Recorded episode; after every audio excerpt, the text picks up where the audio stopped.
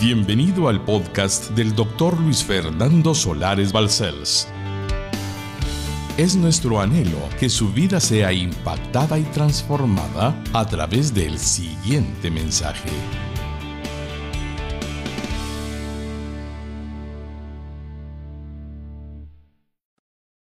Mis hermanos lindos, como una continuación de la serie a la que ya vamos a entrar, que es la tercera parte de la profecía que está por cumplirse, el título de la predicación de hoy es, ¿los dolores de parto ya han comenzado? Sí, esta es la tercera parte. Y el texto sagrado está en Mateo 24, 8, para comenzar la predicación. Dice así, y todo esto será principio de dolores. Cuando dice y todo esto que he dicho, que voy a decir, que ya oyeron de mí, será principio de dolores. Vamos a significar claramente en nuestro corazón qué quiso decir. Cuando nuestro Señor Jesucristo usó estas palabras en Mateo 24, 8, comparó los dolores de parto de una mujer que va a dar a luz con los acontecimientos que anunció que habrían de suceder antes de su segunda venida a la tierra. El simbolismo que él utiliza se refiere a que cuando principian los dolores de parto de una mujer, las contracciones se van acelerando gradualmente, comenzando a sentirlas, por ejemplo, cada cinco minutos, después cada cuatro, después cada tres, después cada dos, hasta que finalmente da luz a un hijo. Así que Jesucristo nos relaciona los acontecimientos que vendrán como señales con el trabajo de parto que ha comenzado y que culminará después de algunos dolores con su gloriosa segunda venida a este mundo. Al escuchar sus palabras de Mateo 24:8, y todo esto será principio de dolores, nos está diciendo que cuando estas señales comiencen a suceder, ya comenzó el trabajo de parto y cuando se acrecienten esos dolores, finalmente se harán más y más fuertes hasta que llega a dar a luz su retorno glorioso a la tierra es lo que Dios permitirá. Todo se habrá cumplido. Jesús volverá. No estoy tratando ni por asomo de intentar de establecer una fecha en la que supuestamente acontezca la segunda venida de nuestro Señor Jesucristo, porque estoy consciente de que Él declaró en Mateo 24, 36 estas palabras. Pero del día y la hora nadie sabe ni aun los ángeles de los cielos, sino solo mi Padre. Pero sí estoy seguro de que el cumplimiento de esta generación, como él lo dijo en la parábola de la higuera, comenzó el 14 de mayo del año 2018. Esto no significa que el Señor volverá en el año 2028, pero sí es verdad que para entonces se habrá cumplido la generación que según el Salmo 90.10 es de 70 a 80 años. Veamos ese salmo para la gloria del Señor. Los días de nuestra edad son 70 años, y si en los más robustos son 80 años, con todo su fortaleza es molestia y trabajo, porque pronto pasan y volamos. El número de años de una generación que Moisés recibió de parte de Dios y que corresponde a la vida promedio del ser humano, se alcanzará a los 80 años del nacimiento del Estado de Israel y esto se cumple en el 14 de mayo del 2028. Hasta allí, bíblicamente hablando, la parábola de la higuera, que nuestro Señor Jesucristo hizo referencia a ella como un símbolo de Israel, la higuera, nos reveló que no pasaría esta generación la generación de hoy, de ahora, donde aún estoy presente, sin que todo esto aconteciera. Veamos rápidamente esa parábola en el libro de Lucas, el Evangelio de Lucas, capítulo 21 y versículos 29 al 33. También les dijo una parábola, mirad la higuera y todos los árboles. Cuando ya brotan, viéndolo, sabéis por vosotros mismos que el verano está ya cerca. Así también vosotros cuando veáis que suceden estas cosas, sabed que está cerca el reino de Dios. Este se establecerá, mis hermanos lindos, en su reinado en Sión, en Israel, cuando él haya vuelto, como está escrito. Y en el 32 dice, de cierto os digo que no pasará esta generación hasta que todo esto acontezca. El cielo y la tierra pasarán, pero mis palabras no pasarán. Si Jesucristo se refirió en sus palabras a su segunda venida, no lo sabemos. No es lo que estamos diciendo.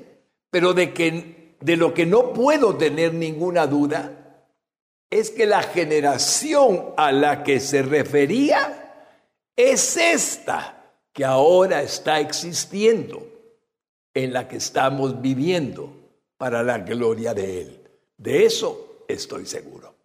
Si tratara de mostrarle cuáles son los fundamentos bíblicos en que me baso para aseverar lo dicho de esta predicación, volvería a repetir lo que ya expuse en la primera y segunda parte de esta serie e invertiría el tiempo que tengo volviendo a decirlo. Así que no lo haré para poder avanzar con el tema de hoy. Y comenzamos con el punto número uno. Los tiempos del fin Comenzaron hace varios años, hermanos lindos, pero se intensificaron dramáticamente, haciéndose más notorios a partir del siglo XX recién pasado. La historia da testimonio de ello. Pero los dolores de parto son los que se han iniciado a partir de este siglo XXI, específicamente notorios en el año 2020. ¿Será una coincidencia con respecto a la parábola de la higuera? ¿O son sus señales una confirmación de que no pasará esta generación? Ya lo veremos. Hermanos lindos, como comprendo muy bien que este tema es escatológico, Estoy seguro de que causará controversia y que se prestará polémica, pero francamente me tiene sin cuidado. Mi postura no es establecer ninguna fecha para la gloriosa segunda venida de nuestro Señor Jesucristo, pero es mi deber pastoral expresar mis convicciones derivadas del trato del Señor conmigo, porque si las callara, no sería fiel a mi conciencia. Tampoco busco notoriedad, ya que esta posición sería egocéntrica y carnal, y definitivamente no me interesa. Toda la gloria se la doy a Jesucristo y toda la honra le pertenece a Él y no a ningún hombre. Ahora vamos a ver lo que dice Mateo 24, 1 al 3. Cuando Jesús salió del templo y se iba, se acercaron sus discípulos para mostrarle eh, los edificios del templo. Respondiendo él les dijo, ¿veis todo esto? De cierto os digo que no quedará aquí piedra sobre piedra que no sea derribada. Y estando él sentado en el monte de los olivos, los discípulos se le acercaron aparte, diciendo, dinos, ¿cuándo serán estas cosas y qué señal habrá de tu venida y del fin del siglo? Como he explicado en el versículo 3, hay dos preguntas. ¿Cuándo serán estas cosas? Es la primera. Y el cumplimiento de lo dicho por nuestro Señor Jesucristo en el versículo 2, que no quedará piedra sobre piedra, tuvo su confirmación en el año 70 de la era cristiana, exactamente 37 años después de la profecía de Jesús de la destrucción del templo que había reconstruido el rey Herodes. Como Jesucristo tenía alrededor de 36 años cuando murió en la cruz del Calvario, Y si le sumamos esos 37 años en los que se destruyó el templo por el imperio romano, este suceso ocurrió al cumplirse aproximadamente los 70 años de que el Hijo de Dios encarnara en esta tierra y naciera en este mundo en Belén de Judea. ¿Exactitud divina? Como una señal más de que esta generación que estaba representada en el mismo Jesucristo se estaba cumpliendo. Puede ser. Cuando lo expresó así en Mateo 24, 34. De cierto os digo que no pasará esta generación donde él estaba hasta que todo esto acontezca.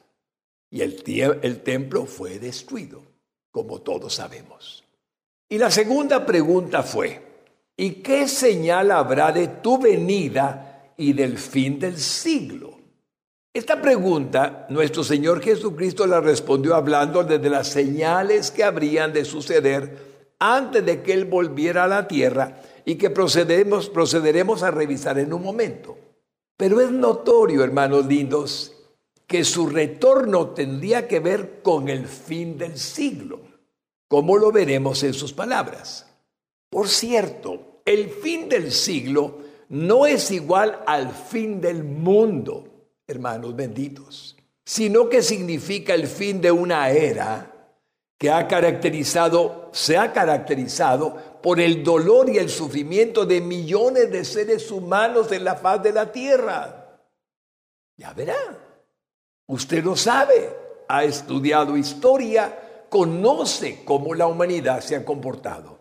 Y esa verdad de que el sufrimiento es de millones de personas que están viviendo en la injusticia de otros hombres que les han permitido vivir en la pobreza, y padecer de hambre, derivado del egoísmo humano provocado por el endurecimiento de los corazones, que a pesar de que saben lo que ellos padecen, no logran hacer nada significativo para terminar con su dolor y su sufrimiento. Estoy incluyendo a las organizaciones mundiales que tienen el poder económico para ayudarles eficazmente pero que no lo hacen. Mientras que es verdad que algunas loables instituciones hacen todo lo que pueden, pero sus recursos son insuficientes para ayudarlos a todos. Déjeme introducirle quién está detrás de esa injusticia que los hombres cometemos.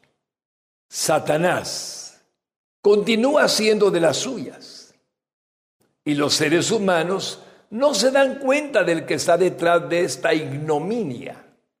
¿Sabe qué significa ignominia? Ofensa grave que sufre en honor a la dignidad de una persona, que fue creada a la imagen y semejanza de su creador, el Dios eterno. Esto es lo que significa ignominia. Y si mencioné a Satanás es porque Él sigue haciendo de las suyas muchísimas cosas que hacen daño a los seres humanos, ya que el hambre y la desnutrición a la que me he referido son solo una de ellas. Tal es la naturaleza diabólica y solo confirma la aseveración bíblica resumida en un solo versículo.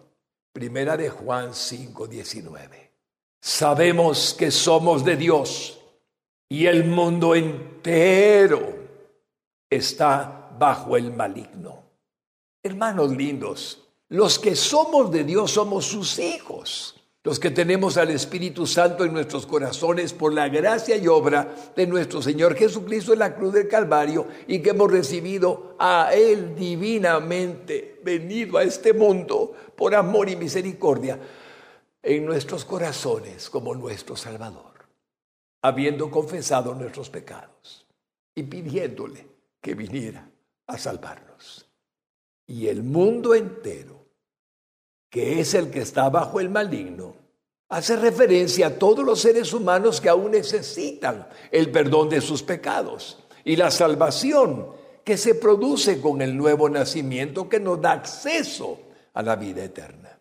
Obviamente la humanidad necesita comprender que solo hay un Salvador del mundo. Solo hay un Hijo de Dios que vino a este mundo y es Jesucristo, nuestro Señor. No hay otro Salvador del mundo. Por cierto, el único Dios verdadero que se reveló a la humanidad en las sagradas escrituras. Eso es lo que tiene en sus manos en la Biblia. Es la revelación de Dios para la humanidad, sin distingo de raza, cultura, religión, estados económicos, nada de eso. Esa revelación judeo-cristiana sigue buscando él, por medio de su santo evangelio, que todos los hombres procedan a arrepentirse de sus pecados para que también reciban el regalo de su salvación y la vida eterna. Aquí vamos a citar el texto sagrado completo del apóstol Pedro, donde hay una referencia a su segunda venida y al juicio que vendrá sobre este mundo al final de los tiempos. Y esto fue escrito porque algunos dudaban si un día volvería Jesús a este mundo, como tal vez usted, a lo mejor, ha oído hablar desde hace muchos siglos que decían unos y otros a través de los tiempos. Y ahora en su época, el Señor va a volver y sigue oyéndolo. Y a lo mejor ha dejado de creerlo. Pero aquí el apóstol Pedro nos va a explicar que no es así como pensamos, sino como Él lo prometió. Oigamos segunda de Pedro 3, 8 al 13 y veamos versículo por versículo. Dice así, mas, oh amados, no ignoréis esto, no lo ignoréis, que para el Señor un día es como mil años y mil años como un día. El tiempo de Dios es distinto al nuestro, hermanos benditos. Versículo 9. El Señor no retarda su promesa, su promesa de su retorno a este mundo, según algunos la tienen por tardanza, sino que es paciente para con nosotros, no queriendo que ninguno perezca, que ninguno muera en sus delitos y pecados sino que todos procedan al arrepentimiento. Él sigue esperando que se arrepientan y confíen en Él como su Salvador. Versículo 10. Pero el día del Señor, terrible, como dicen los autores profetas, pero el día del Señor vendrá como ladrón en la noche. Jesús lo dijo, en el cual los cielos pasarán con gran estruendo. Eso es terrible. Oiga, explosiones, oiga, terribles consecuencias. Y los elementos ardiendo serán deshechos. Y la tierra y las obras que en ella hay serán quemadas. Sí, nada de lo que conocemos quedará igual. Ese día del Señor grande y temible. Puesto que todas estas cosas han de ser deshechas, ¿cómo no debéis vosotros andar en santa y piadosa manera de vivir? Esperando y apresurándoos para la verdad del día de Dios, en el cual los cielos encendiéndose serán deshechos y los elementos siendo quemados se fundirán. Si puedo explicar un poco, Señor, el significado de este texto antes de pasar al versículo 13. Esos edificios de concreto y de cemento armado y con tantas cosas se volverán cenizas. Así como lo está oyendo. Así está escrito y así será. Terrible será el juicio de Dios en el día del Señor. Por eso es que es necesario ir al versículo 13. Pero nosotros, ustedes, cristianos y yo, esperamos, según sus promesas, cielos nuevos y tierra nueva, en las cuales mora la justicia. Se anticipa hablarnos de la nueva tierra, también de la nueva Jerusalén. Y hermanos, la intención de esta serie es que estemos conscientes de que su retorno se aproxima. No es igual vivir una vida eh, con liviandad, a esperar a ver cuándo va a pasar, que estar conscientes que puede pasar en cualquier momento. Y si el arrebatamiento se diera antes de la gran tribulación, que es una postura pretribulacionista, en cualquier momento podríamos ser arrebatados. Pero no podemos estar sin buscar que Él nos encuentre preparados para que podamos disfrutar de su segunda venida. En lugar de, como hemos visto, escondernos avergonzados. La intención de esta serie es hacer consciente a cada cristiano por nombre propio. Varón, cuídese, vele, ore, adore, alabe, lea su Biblia, conságrese, porque usted no sabe en qué momento el Señor puede volver a este mundo. Y espero que estas palabras le alienten a entender cuánto Dios le ama y estoy seguro que si lo hace, será feliz. No hay ningún sacrificio en agradar a Dios.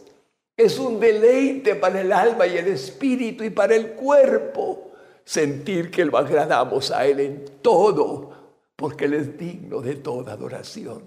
Y cómo nos sentimos en la santificación llenos de gozo, de alegría, de contentamiento, de felicidad porque estamos en comunión con un Dios vivo que se extiende en, su, nuestra, en nuestro ser, en nuestro conocimiento, por su Espíritu Santo hasta llenarnos de toda su presencia, que fruto da para gozo y alegría de nuestro corazón. Gracias Señor. Y entramos al punto número dos. Las señales de las que Jesucristo profetizó y que se han citado de siglo en siglo. Todos los hermanos de la fe por los siglos de los siglos lo han citado, pero que no podían manifestarse plenamente, según los profetas del Antiguo Testamento, sino hasta que aconteciera el establecimiento del Estado de Israel.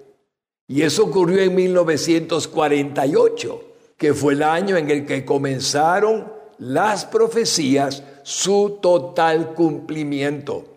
Sin Israel no podía ser perfeccionado lo que el texto sagrado dice, porque Israel es el reloj de Dios y comenzó a avanzar en el momento en que nació de nuevo Israel y no se ha detenido hasta este día.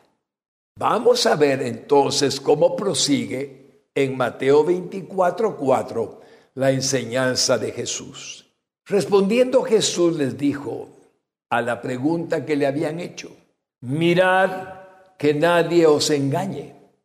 La advertencia de Jesucristo enunciada en el versículo 4, mis hermanos, comenzó a manifestarse muy temprano, muy temprano, se manifestó muy temprano en la era cristiana cuando falsos maestros enseñaban que Jesucristo habría de retornar en breve a este mundo. Eso fue hace dos mil años. Y el apóstol Pablo tuvo que corregirlos. ¿Sabe dónde se registra este hecho? En segunda de Tesalonicenses 2, 1 al 5. Veámoslo y comprendamos que esto no es nada nuevo cuando alguien dice que Jesús vuelve en tal fecha. Pero con respecto a la venida de nuestro Señor Jesucristo y nuestra reunión con Él, os rogamos, hermanos, que no os dejéis mover fácilmente de vuestro modo de pensar, ni os conturbéis, perturbéis, ni por espíritu, ni por palabra, una carta que le llegue, ni por carta como si fuera nuestra, en el sentido de que el día del Señor está cerca que ya viene. No lo hagan. Ah, faltan señales. Nadie os engaña en ninguna manera, porque no vendrá sin que antes venga la apostasía, el abandono de la fe de muchos, que ahora con las redes sociales vemos que el cantante de no sé dónde ya no es cristiano, que el otro fulano tampoco es cristiano, que el otro que decía que lo era tampoco lo es. ¿Ven cómo toma actualidad esta profecía? La apostasía es el abandono de nuestra fe, es lo que creíamos con todo el alma. Y de pronto algo pasa y dudamos y nos apartamos del Dios vivo. Y lo contristamos y lo apagamos y le damos rienda suelta a cualquier otra cosa, menos a lo que Él nos pide. Una vida santa, una vida de pureza, una vida de comunión con el que es santo, santo, santo, con nuestro Dios. Y sigo aquí en lo que estoy leyendo. Punto cuatro. Y se manifieste el hombre de en punto tres, y se manifieste el hombre de pecado, el hijo de perdición. Está hablando del anticristo y de sus ah, diferentes servidores en el mundo el cual se opone y se levanta contra todo lo que se llama Dios o es objeto de culto, tanto que se sienta en el templo de Dios como Dios, haciéndose pasar por Dios. Ahí tenemos el futuro revelado por el Espíritu Santo. Punto número 5. No, o versículo 5. ¿No os acordáis que cuando yo estaba todavía con vosotros os decía esto? O sea que Pablo les había enseñado este tema y algunos creían la confusión que estaban formando falsos maestros diciendo que vendría pronto. Y esto de decir que Jesús vendría pronto no se detuvo allí. Pues durante siglos y siglos se ha anunciado falsamente que el Señor retornaría en tal o cual fecha, en esta o en otra. Y todavía no ha terminado de evidenciarse tal error porque siguen surgiendo algunos falsos profetas que aseguran que se aproxima su advenimiento o que afirman que falta mucho para que Él regrese y algunos hasta dicen que no regresará, así como lo escucha, a pesar de que la Biblia dice que volverá. Advenimiento que mencioné significa llegada, venida o aparición, especialmente un acontecimiento importante en una época. Ya he mencionado algunos ejemplos respecto a las fechas falsas en las prédicas anteriores, por lo que no nos detendremos hoy en esto. Más bien, vamos a ir a la primera señal que Jesucristo nos dijo que indicaría el comienzo de esa verdad de su segunda venida, anunciándoles diferentes acontecimientos. Vamos a la primera señal. Mateo 24, 5. Porque vendrán muchos en mi nombre diciendo, yo soy el Cristo. Y a muchos engañarán. Hermanos benditos, hermanos lindos, ¿sabían que esta primera señal no tuvo su cumplimiento sino hasta finales del siglo XIX? ¿Cómo podíamos esperar que otras señales se cumplieran si la primera no tuvo su cumplimiento sino hasta finales del siglo XIX? Estoy seguro de que usted y yo sabemos que ahora en el siglo XXI hay vergonzosamente algunos hombres que se dicen ser el Cristo. Pero déjenme llevarlos a un estudio que sobre el tema de los falsos cristos, el doctor Rigoberto Galvez, PhD en teología y rector del Seminario Bíblico Teológico de Guatemala, CETEGUA, hizo un estudio, una investigación respecto al tema de los falsos cristos. Invirtió tiempo y nos legó algo de gran importancia. Investigó y descubrió que hasta los finales del siglo XIX no existe ningún documento histórico, ningún registro de ninguna persona que tuviera la osadía de decir, yo soy el Cristo, que tuviera el atrevimiento la audacia herética de autonombrarse el Cristo encarnado, diciendo de sí mismo, yo soy el Cristo. Pero en el siglo XX, cuando yo nací, en el siglo XX, hubo un apogeo de esta blasfemia y herejía que alcanzó su máximo de expresión con varios hombres. En realidad, decenas de hombres que se decían ser la encarnación de Jesucristo. Cuando el doctor Galvez nos comunicó este resultado de su investigación, abrimos nuestro entendimiento. Quiere decir, Señor, que hasta el siglo XVIII y XIX, hasta la mitad, esta profecía no se había cumplido. Pero se cumplió. Así como lo está oyendo ya.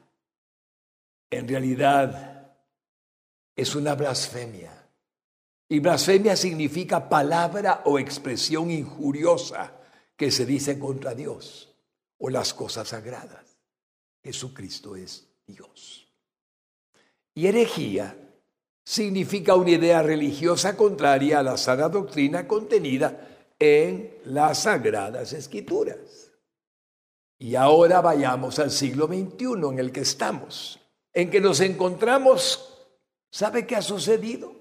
continúan apropiándose individuos que se apropian de lo inapropiable, diciendo ser el Cristo, incluyendo a una mujer, mm. lo cual es increíble, pero es la verdad, por absurdo que nos parezca.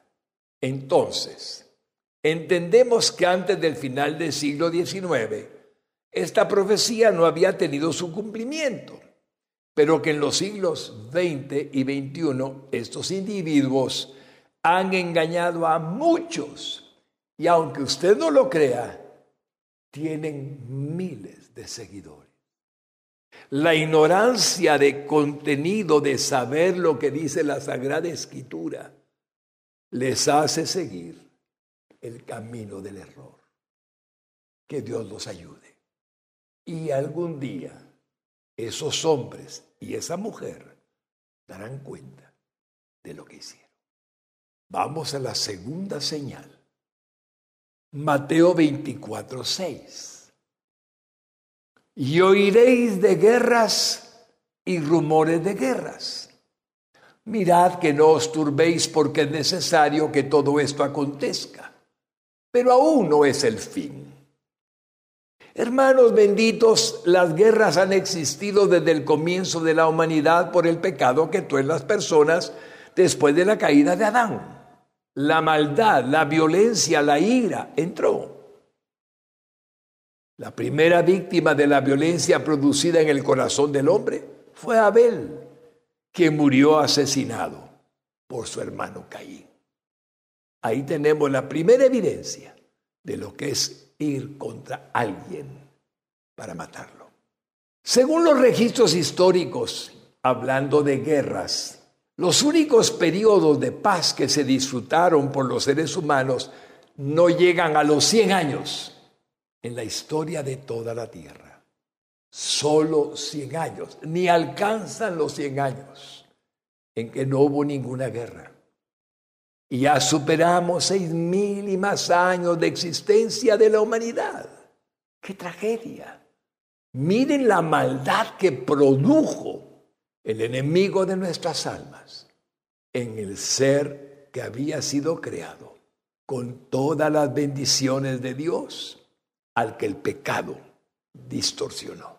En 1968, un importante periódico reportó que hasta esa fecha, 1968, había habido 14.500 553 guerras conocidas desde el año 36 antes de Cristo. Miles de guerras desde 1945, más reciente. Ha habido más o menos 70 guerras y casi 200 brotes de violencia de importancia internacional. Y desde 1958 Casi un centenar de naciones han participado en alguna forma del conflicto armado. Y sigue y sigue y sigue. Hasta lo que usted ya sabe y está enterado.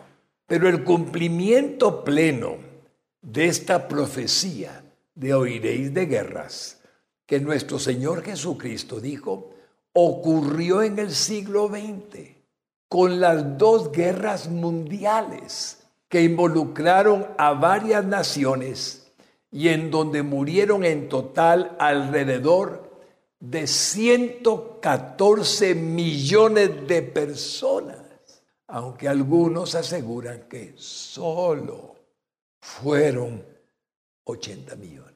¿Sabe qué significa? El dolor que Dios debe sentir cuando mira a sus criaturas matándose entre sí por intereses y valores que ellos tienen que no corresponden a los valores eternos. Y en cuanto a oiréis de rumores de guerra, note que no es lo mismo las guerras que han sucedido cuanto a los rumores como tal. No necesito hacerles saber lo que dicen las noticias actuales sobre las amenazas de guerra de Corea del Norte, de Irán, de China, de Turquía, de Israel, de Palestina, de Estados Unidos, de Sudán del Norte y de Sudán del Sur, de Siria y de Angola. Mejor no sigo. ¿Cuántas naciones están diciéndose, vamos a pelear? Rumores de guerras. Las naciones han decidido armarse hasta los dientes para prevenir un ataque de otra nación. Y han invertido en armamento mucho más que en toda su historia, por si acaso. Qué terrible, hermanos. Gastan millones de millones de millones de dólares en protegerse, mientras que sus ciudadanos sufren de hambre. Pero la diferencia entre las guerras del pasado y las que podían ser la de la actualidad es que los arsenales de varios países, demasiados, incluyen las bombas de destrucción masiva como las bombas nucleares, que por la cantidad que existen en el mundo hasta este momento, se tienen más que suficientes para destruir a todo el planeta Tierra hasta tres veces si fuera posible. Esto sí que es una amenaza. Pero nuestro Señor Jesucristo agregó en este versículo, mirad que no os turbéis, porque es necesario que todo esto acontezca, pero aún no es el fin. Esto nos da una esperanza real, pues esa fue la intención de consuelo que tuvo en sus palabras. Así que parece que falta un poco o tal vez bastante para que se cumpla lo profetizado por Zacarías cuando explica cómo tuvo la visión de la forma de morir de aquellos soldados que vendrían contra Israel en un futuro. Quiere ver cómo Dios describió a través de Zacarías siglos y siglos atrás cómo él vio en visión cómo los hombres morían por el efecto de la radiación de las bombas nucleares. Está en su Biblia. Zacarías 14, 12. Y dice así, y esta será la plaga con Jehová a todos los pueblos que pelearon. Muchas naciones vendrán contra Israel, contra Jerusalén. La carne de ellos se corromperá estando ellos sobre sus pies y se consumirán en las cuencas de sus ojos y la lengua se les deshará en su boca. Este es el terrible efecto de la radiación de las armas nucleares. Pero lo asombroso es que el Señor se lo revela a Zacarías para testimonio de nosotros que sabemos que eso va a acontecer. Hermanos, el panorama está enfrente de nosotros. Vemos amenazas, rumores, vemos gente que está como tratando de demostrar quién es más fuerte, quién puede más. Y vemos el crecimiento del antisemitismo contra el judío cada vez más crecido. Porque puede suceder algo cuando no imaginamos. Claramente, en lo que leímos de Zacarías, se describe el daño que le causa al cuerpo humano la radiación atómica y la consecuente mortandad que ocurrirá a las personas de las naciones que invadieron a Israel durante la próxima batalla de Armagedón, que está escrita en la Biblia. Y también igualmente falta el cumplimiento de lo que sucederá posteriormente, después de esta batalla de las naciones contra Israel, con otra conflagración que será simultánea con el día del Señor, que será posiblemente durante la Tercera Guerra Mundial, lo que significa casi el final de los tiempos, en los cuales aparecerá viniendo desde el cielo nuestro Señor Jesucristo, y años después aparecerá en el cielo la nueva Jerusalén la ciudad celestial relatada en el capítulo 21 del libro de Apocalipsis. El destino de los cristianos es glorioso. A pesar del sufrimiento temporal que podamos tener en este mundo, Dios ha decidido cuál es su propósito para su vida, nuestra vida, y quiere incluir a toda la gente que podamos alcanzar para que gocen de la misma promesa y no solo del sufrimiento que está por venir y que ya está sucediendo en menor escala en toda la tierra, como estamos experimentándolo con la pandemia del COVID-19. Y la cita que me he referido ya anteriormente, que posiblemente profetiza la Tercera Guerra Mundial y el juicio final de las naciones por parte de Dios, está en la segunda epístola de Pedro, en el capítulo 3, que repitiéndolo en dos de sus versículos, lo hago porque quiero que lo vean de nuevo notoriamente, se refiere al final de los tiempos. Segunda de Pedro 3, 10 y 11. Pero el día del Señor vendrá como ladrón en la noche, en el cual los cielos pasarán con gran estruendo. Suena bombas y los elementos ardiendo serán deshechos. Suena destrucción y la tierra y las obras que en ella hay serán quemadas. Puesto que todas estas cosas han de ser deshechas. ¿Cómo no debéis andar en santa y piadosa manera de vivir? Pero la iglesia del Señor Jesucristo ya no estará aquí en la tierra, sino que estaremos juntamente con Él por siempre y para siempre, por toda la eternidad. Eso es lo que dice la palabra de Dios. Y eso es lo que le animo a creer con toda su alma. Pero negar que estamos viendo lo que está pasando es un error. Alguien tiene que fijarse y como el tiempo a veces no nos alcanza, no estamos conscientes. Pero si alguno nos recuerda que estas realidades están delante de nuestros ojos hoy, quizás tengamos aliento para continuar siendo fieles al Señor y sirviéndole con todo el corazón.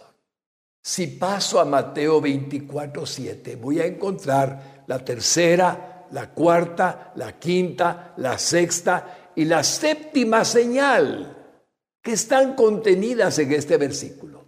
Y vamos a verlo parte por parte.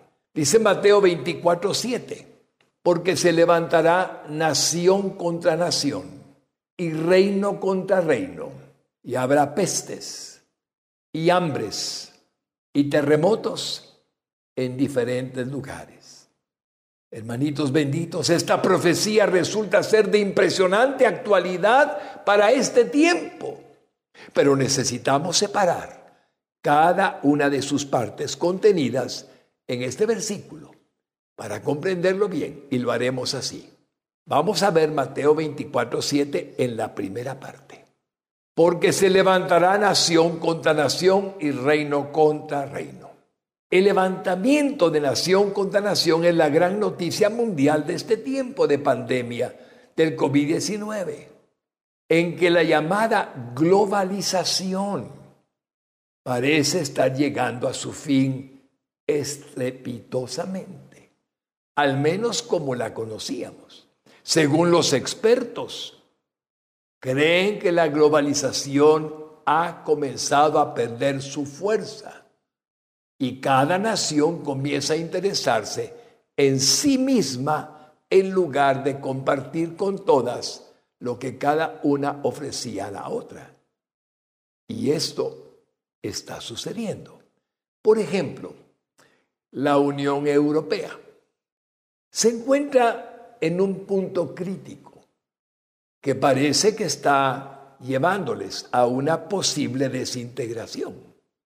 El llamado Brexit, que fue el abandono voluntario de Gran Bretaña, Inglaterra, del resto de países que formaban la Unión Europea, parece haber sido solo el principio de esa posible desintegración de la Unión misma.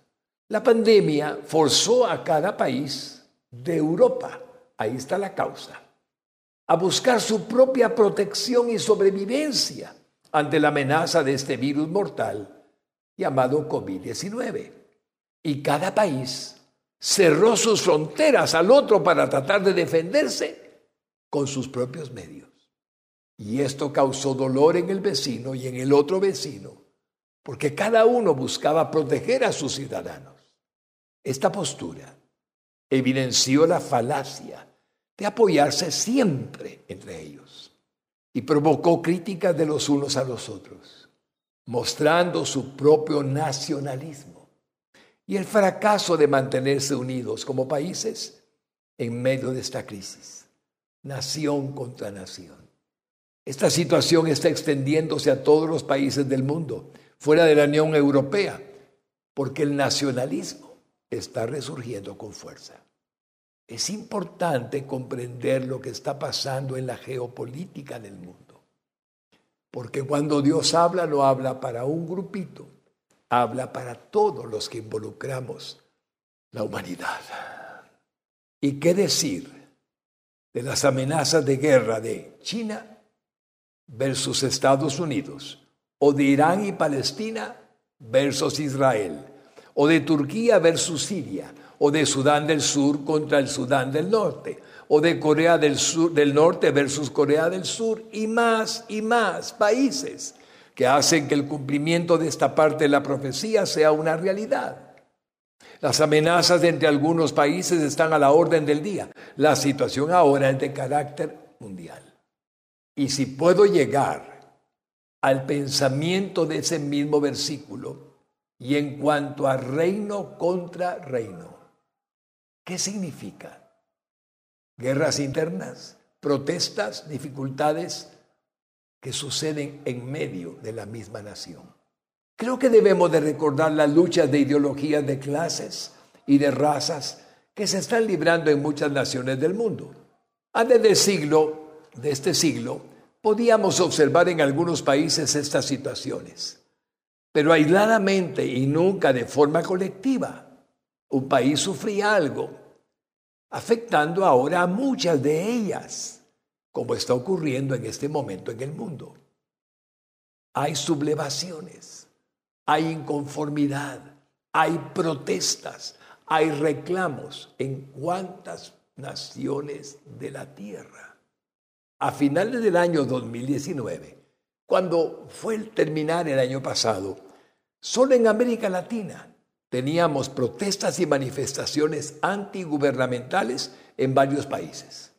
Si ustedes se acuerdan, Chile, Argentina, Ecuador, Colombia y Bolivia y algún otro estaban en protestas y estaban en manifestaciones muy fuertes. En este año 2020, la pandemia del COVID-19 frenó tales manifestaciones desde los primeros meses del año, acentuándose a partir del mes de marzo, pero continuó la misma situación, solo que de otra forma. Ahora se ha ido evidenciando el sufrimiento más que nunca. Y ha habido grupos que están sublevándose, que están inconformes, que están reclamando un trato desigual. Y esto lo estamos viviendo ahora mismo en más de 190 países del mundo. La economía está afectada. El desempleo ha hecho daño. La falta de trabajo ha provocado caída y endeudamiento y cierre de negocios y aún de empresas y de fábricas. Eso significa terrible crisis en muchas familias de la faz de la tierra. Por ello tenemos que entender que se ha acentuado de otra forma. El confinamiento con la buena intención, la cuarentena igualmente, el toque de queda para proteger la vida, el cierre de países en un momento dado, el uso de mascarillas y otros requerimientos para evitar el contagio del virus, han evidenciado más las diferencias económicas y sociales, dividiéndonos más y más entre clases a los ricos de los pobres de hasta hoy. La pobreza va incrementándose en la medida que el trabajo regular y normal ha ido desapareciendo para darle lugar a otra forma de productividad, pero que excluye a la mayoría de personas de escasos recursos y con poca preparación. Algo está pasando. Hay un cambio en el mundo derivado de lo que estamos experimentando con la pandemia, pero no conocemos hasta dónde llegará. Esta realidad de consecuencias económicas ya son sensibles, pero de consecuencias impredecibles, porque está amenazando la estabilidad de una gran mayoría de ciudadanos en esos 190 países infectados, que suman cientos de millones de personas con los efectos del coronavirus. Y las protestas de sus ciudadanos van en aumento. ¿Hasta qué extremo llegaremos? Solo Dios lo sabe. Pero el cumplimiento de la profecía fue mundial y no solo de algunos países, y mucho menos de uno, como por ejemplo China, en donde comenzó todo. Ahí comenzó la pandemia.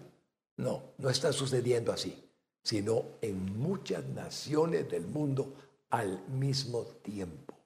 Uno puede preguntarse, Señor, ¿alguna vez pensamos que tú permitirías lo que estamos viviendo? No. ¿Qué señal significa entonces lo que está el mundo atravesando? ¿Es un juicio tuyo? Está más que evidente que el mundo no está buscándote y cada quien hace lo suyo y no respetan tus mandamientos, ni creen en tu palabra. Y las consecuencias, tú las has permitido. Un microvirus detuvo la corriente de la humanidad que llevábamos por siglos de sí y nos tiene a la perspectiva a dónde vamos a llegar. ¿Qué nos depende? para el futuro. No tema. Lo que he dicho no es agradable. Pero si solo predicamos lo agradable, ¿cuándo predicamos lo que Dios está haciendo? Aunque sea desagradable. Y esa es mi posición. No he venido para predicarles cosas bonitas, a menos que usted crea que lo más bello que nos puede pasar es que Jesucristo vuelva a este mundo y nos arrebate y nos lleve con Él. Y si usted cree que eso es lo más grande, es lo que le estoy comunicando. Pero mi ruego es que comprenda que lo que hemos vivido, estamos viviendo y vamos a vivir no es casualidad, no obedece a intereses políticos de hombres y mujeres que están en esos ambientes, ni a poderes ocultos que puedan hacer lo que creen que son capaces. Dios sigue al control. Y si usted es hijo de Dios, puede confiar en Él. Usted soportará toda prueba.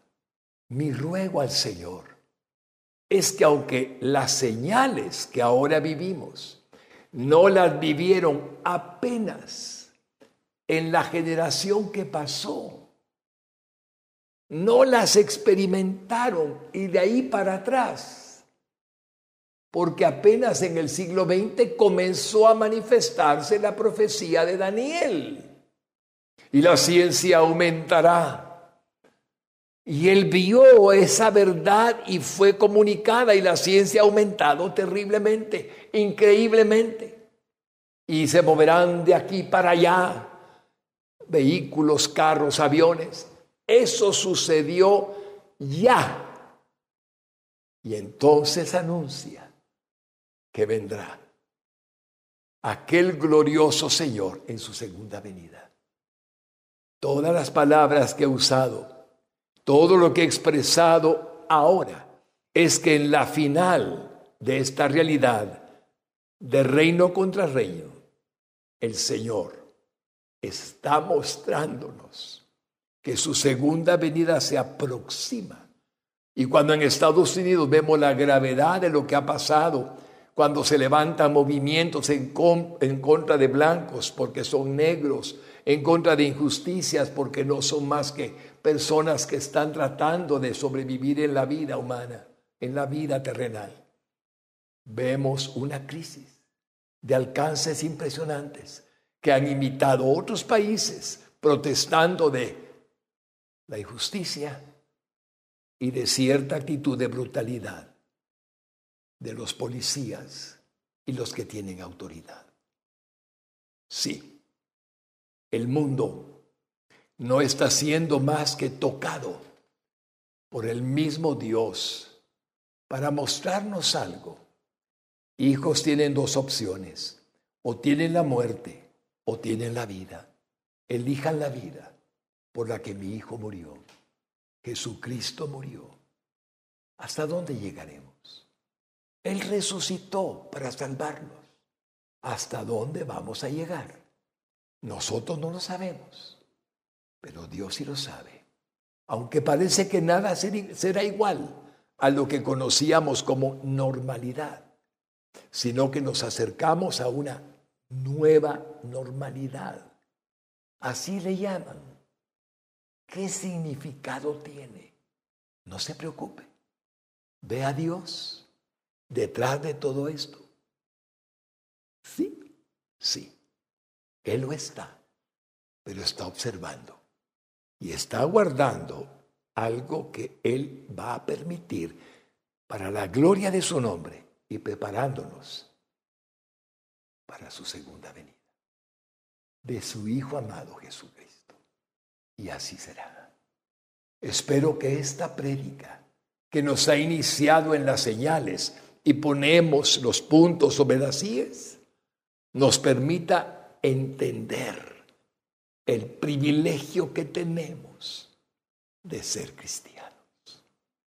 Oremos para que Dios pueda llenarnos de su plenitud y que la honra y la gloria sean para Él. Y usted puede vivir tranquilo porque Dios lo ama y nunca lo soltará de su mano. Padre bueno y santo, he llegado al final de la exposición de tu palabra que me habías asignado para este día. Y estoy seguro que al abrir verdaderamente los acontecimientos delante de los ojos espirituales de tu pueblo, podemos discernir que tu verdad de tu próxima pronta venida es así pronta como lo he dicho. Pero Señor, permítenos continuar hablando de tu palabra, comunicando tu evangelio, sirviéndote y afirmarnos en la fe de que nada ni nadie nos podrá separar de tu amor cambiarán las cosas, pero tú no cambiarás.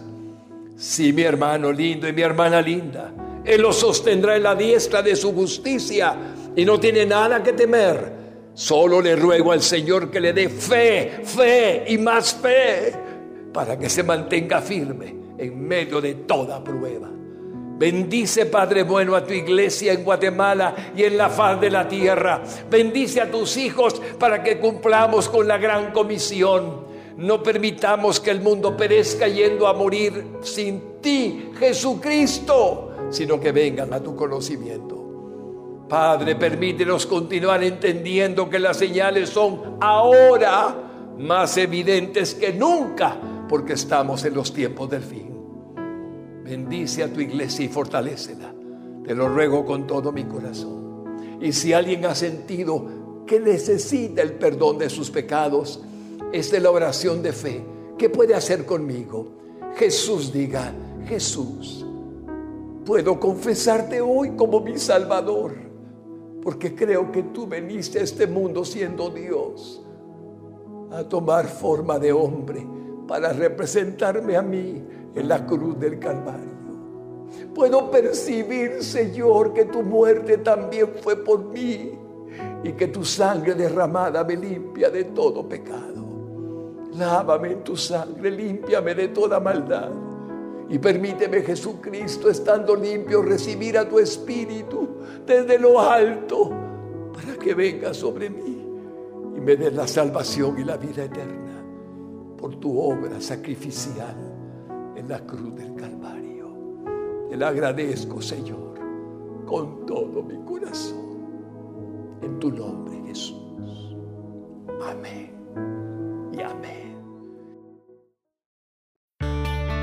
Para más información o ayuda en su vida espiritual, contáctenos a través de nuestras redes sociales. Búsquenos como Radio Exclusiva GT. No dude en suscribirse a nuestro podcast para más contenido que edificará su alma.